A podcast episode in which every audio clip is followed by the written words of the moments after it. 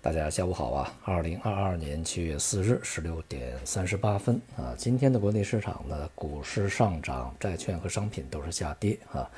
人民币汇率呢，在一个非常狭窄的区间进行这个整理波动。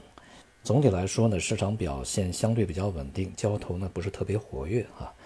而 A 股里面的创业板在今天表现相当不错啊，上涨呢达到一点九。其中的农业养殖和生物医药啊这些板块呢，对于整个的市场啊带来比较好的一个支持。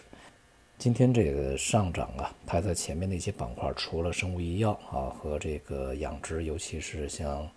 呃猪肉这个行业板块啊以外呢，还有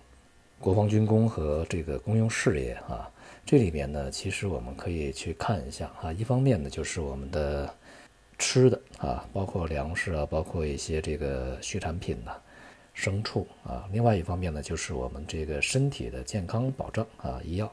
那么第三个呢，就是我们的国家安全保障军工啊。那么第四个就是我们的民生保障公用事业。这些行业从超长期的这个角度上来看啊，就是虽然说我们中期啊，甚至是相对比较长的中期，他们还有可能会呃进行波动啊、反复啊，甚至有些板块还有这个比较大的这种调整的压力啊。但是呢，从超长期的角度上来讲呢，他们都这个属于有坚实的基本面支持的啊这些行业板块。那么尤其是在当前的市场状况下啊，那么一些这个行业板块呢，它的避险防御作用呢就非常突出，而自身的估值呢又不是特别高啊，所以呢就带来这个资金配置的啊一个非常重要的需求啊。那么预计在未来呃较长的时间里面呢，这些板块还会获得资金的流入啊。那么相反呢，有一些这个行业，比如说像半导体、电子啊，这些在今天表现就相当的疲软。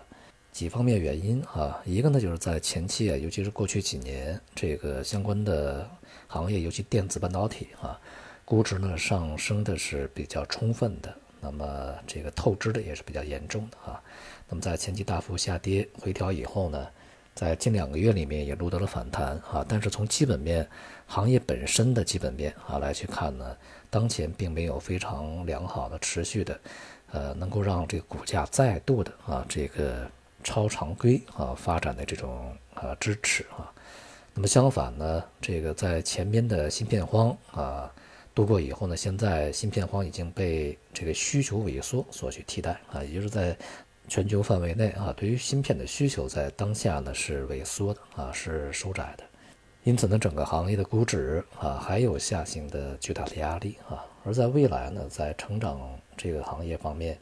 呃，电子芯片的半导体啊这方面的这个引领作用呢，可能在很长时间里面已经难以发挥出来啊。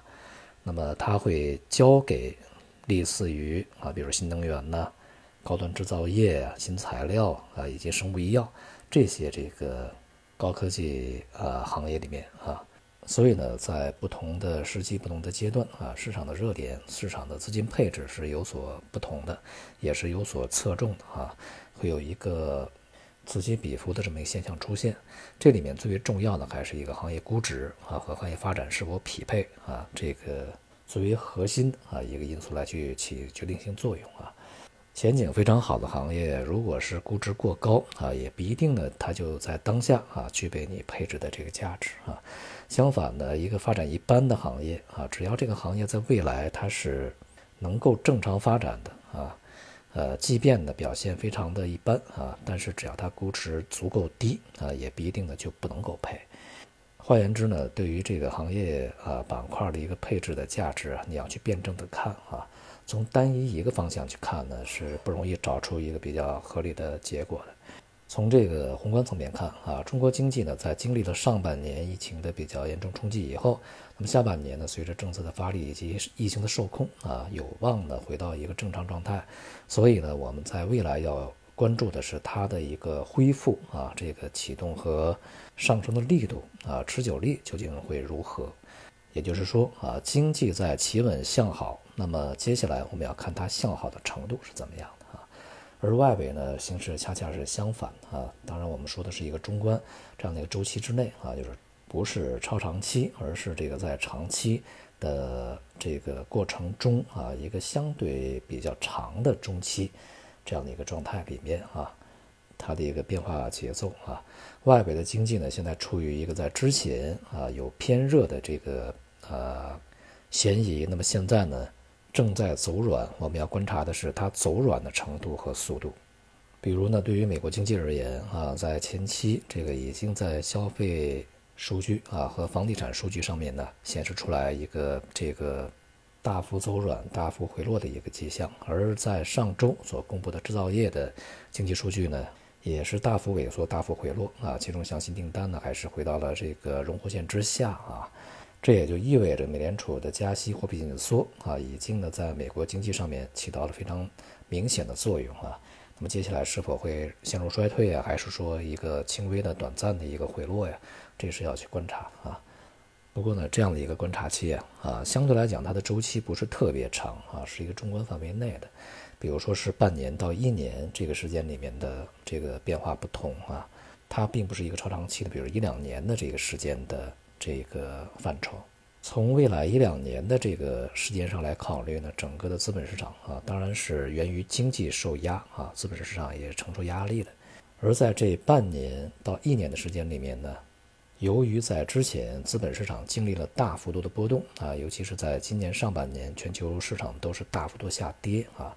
市场本身存在着反弹整理的要求。那么同时，这个在经济层面也需要更长时间的观察啊，才能看出它的一个发展的一个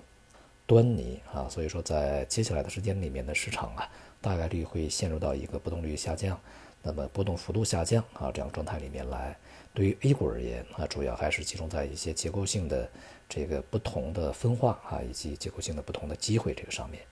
整体的大幅上涨预计呢可能不会有啊，而这个目前这个阶段，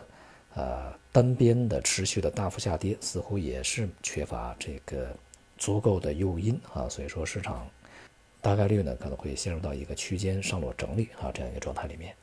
而在这个过程中呢，预计啊，商品价格将继续下跌啊，因为整个全球的需求在减弱啊，未来是衰退交易嘛啊，这个预期在逐步的增强，而人民币汇率啊，随着美元的持稳以及继续走高，在接下来的这个三四季度，恐怕还是一个走软的一个趋势啊，没有改变啊。好，今天就到这里，谢谢大家。